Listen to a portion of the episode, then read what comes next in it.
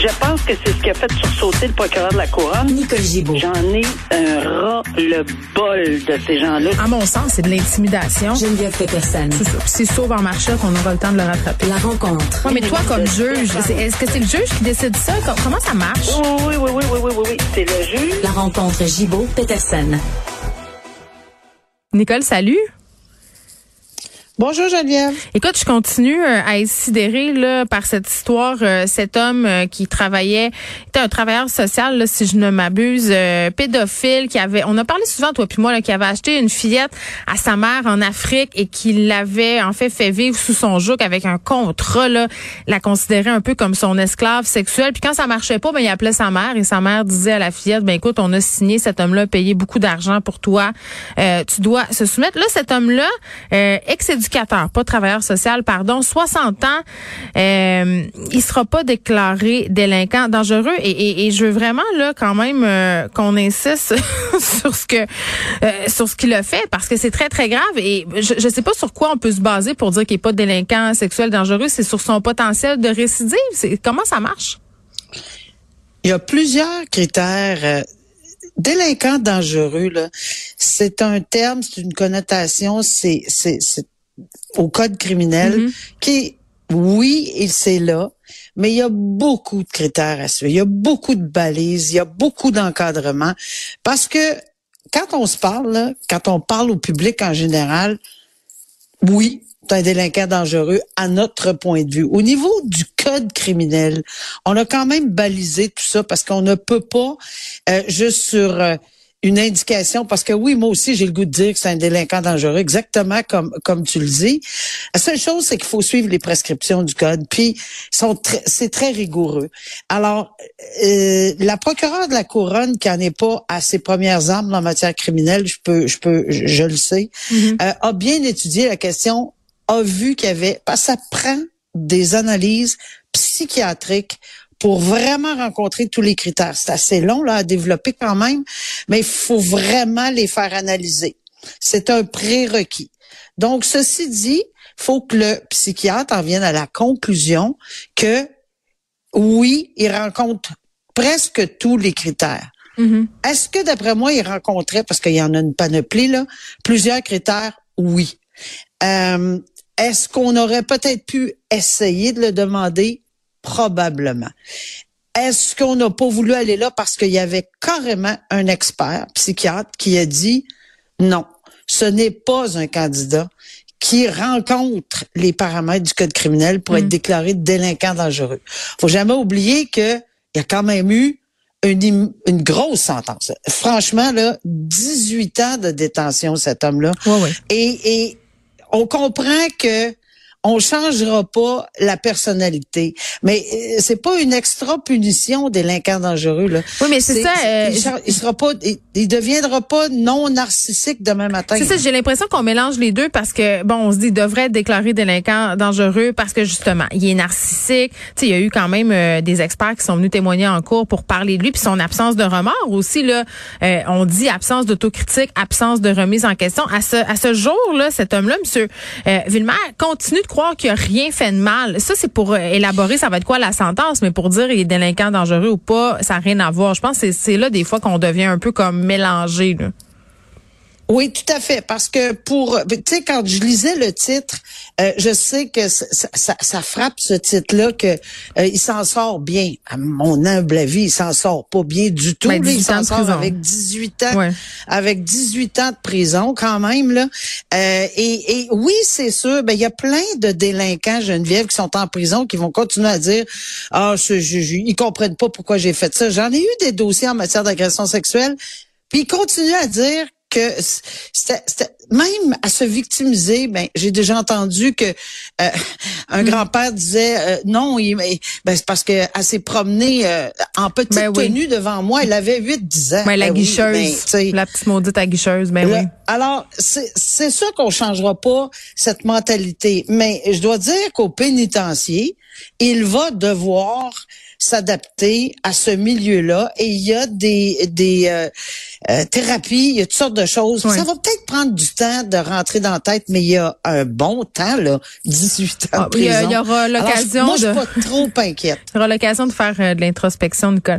Un autre qui devrait faire de l'introspection, le baptisé le, le roi des clowns, euh, préfère faire de la prison la fin de semaine. Et cette histoire-là, tu sais, quand on parle de sordide, Nicole, ça me jette à. C'est un ambulancier. Puis pourquoi on l'appelle le roi des clowns, c'est que bon, euh, il était clown euh, amateur les, les fins de semaine et, et il a abusé sexuellement des patientes alors qu'il effectuait leur transport vers l'hôpital. On parle d'une personne non voyante. On parle aussi euh, d'une personne euh, qui avait des troubles de santé mentale. Et, et, et là, c'est là où moi, je, ça me jette à terre, Nicole. Non seulement cet être-là a commis des, des gestes abjects, mais euh, c'est son avocat, moi. C'est la plaidoirie de son avocat euh, qui me jette à terre. Je, je te lis un bout, OK?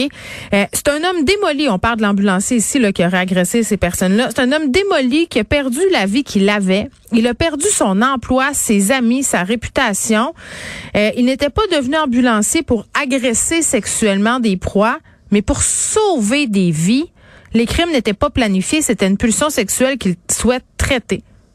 Nicole, voyons donc. Comment on peut plaider ça? Que sa vie est gâchée, puis que lui n'est pas devenu ambulancier pour agresser sexuellement des, des, des patients. C'est ce qu'il a fait, pourtant. C'est ce qu'il a fait. On le prendra pas en pitié, certain, là.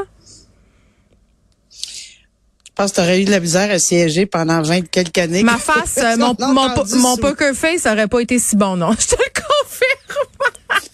J'avoue que j'avais les yeux qui me, les sourcils qui montaient et descendaient quelquefois. Mais ceci dit, euh, ce sont des plaidoiries. Il faut comprendre Ouais. que bon, euh, si ça se peut qu'il croit cette théorie, etc. Mais ce sont des faits. Qu'il ait perdu son emploi, qu'il ait perdu ses amis, qu'il ait perdu ci, perdu ça, c'est un fait a posteriori.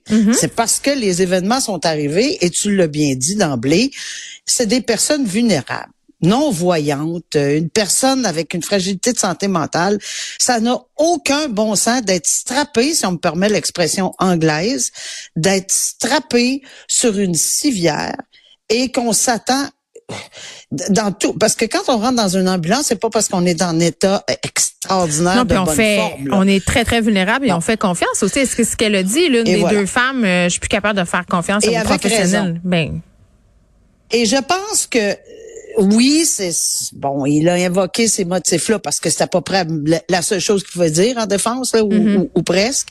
Mais il faut quand même penser qu'il va avoir un, un- on va balancer le tout. La prison euh, discontinue, ça Oui, la peut fin pas de être plus semaine. que trois mois, 90 jours.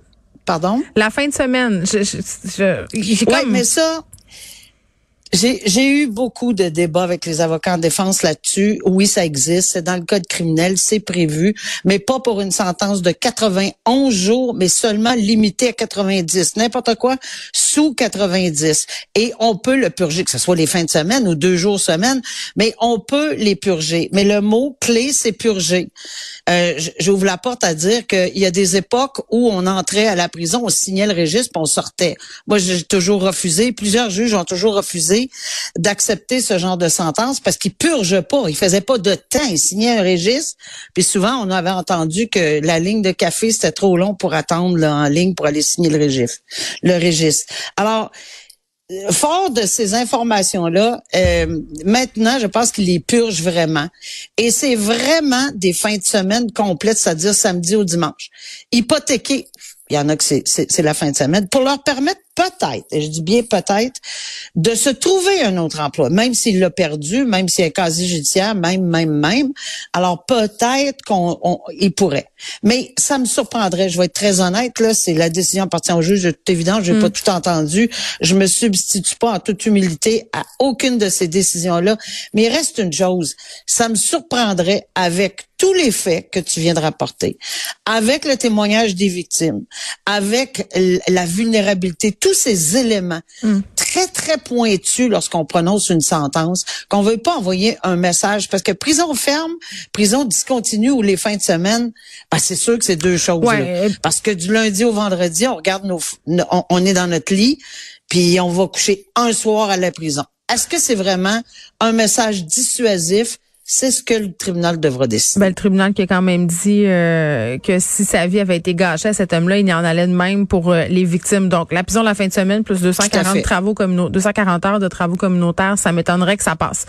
Euh, on s'est parlé l'hiver passé de cet avocat là qui se battait pour que le couvre-feu ne s'applique pas à lui. Là, les avocats, souvent, il y en a certains qui aiment ça, essayer de, de j'ai envie de dire, étirer l'élastique de la justice puis voir jusqu'où il peut être tendu sans leur éclater dans le visage. Là, c'est une avocate qui essaie de jouer avec le système, dénonce la vaccination obligatoire, puis elle a décidé de s'adresser aux tribunaux, là, Nicole. Ouais. Loin de moi euh, la pensée de me de, dire que je suis spécialisée dans ce genre de droit-là, mais c'est sûr qu'il y a du droit là, puis que ça m'a allumé comme question. Et une ordonnance de sauvegarde, c'est un petit peu pour les gens là, qui, qui est le plus près d'une injonction. Mais d'une injonction, il y en a deux sortes, permanente et provisoire. Provisoire, mais c'est pas le cas ici, c'est une ordonnance de sauvegarde, hmm. mais ça peut être temporaire. Ben pas ça peut, c'est temporaire jusqu'à ce qu'on ait demandé de d'étudier en profondeur la validité, la validité euh, de, de ce décret-là au niveau constitutionnel, au niveau de la charte, etc. C'est deux choses. Là, on demande de suspendre temporairement. Là, on comprend qu'elle va y aller de l'avant quand même, même si on a repoussé au 15 novembre la vaccination obligatoire. Et euh, on va demander de suspendre le décret jusqu'à temps qu'on ait une discussion en droit sur le fond. Oui, il y a des discussions qui s'ouvrent sur le fond. Oui, il y en a eu. Presque toutes les contestations euh, des décrets ont été euh, évidemment euh, rabrouées, sauf une, si ma mémoire est bonne. En ce qui a trait au couvre-feu pour les itinérants, on a dit ça peut pas s'appliquer. On demande aux gens de rentrer à la maison. On peut pas demander aux itinérants de rentrer à la maison. Ils ont pas de maison. Donc, en soi, ça s'appliquait pas.